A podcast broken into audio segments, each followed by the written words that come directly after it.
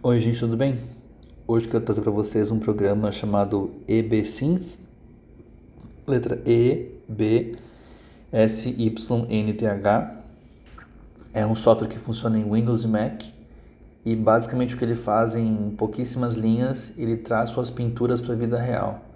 Como que ele faz isso? Se você colocar nesse programa um vídeo de um filme, alguma coisa que você fez do mundo real, com pessoas, casas, tudo, e você colocar no primeiro keyframe também do vídeo, desse mesmo vídeo, a mesma imagem e o mesmo cenário, só que pintado como se fosse uma pintura, esse programa é tão incrível que ele converte o seu vídeo como se fosse uma animação ou como se fosse uma, uma pintura animada. Então isso é muito diferente, muito exótico, muito legal, extremamente artístico e é bem interessante porque até onde eu entendi isso é um software livre e roda em Windows e macOS como eu falei anteriormente. Muito diferente, muito legal.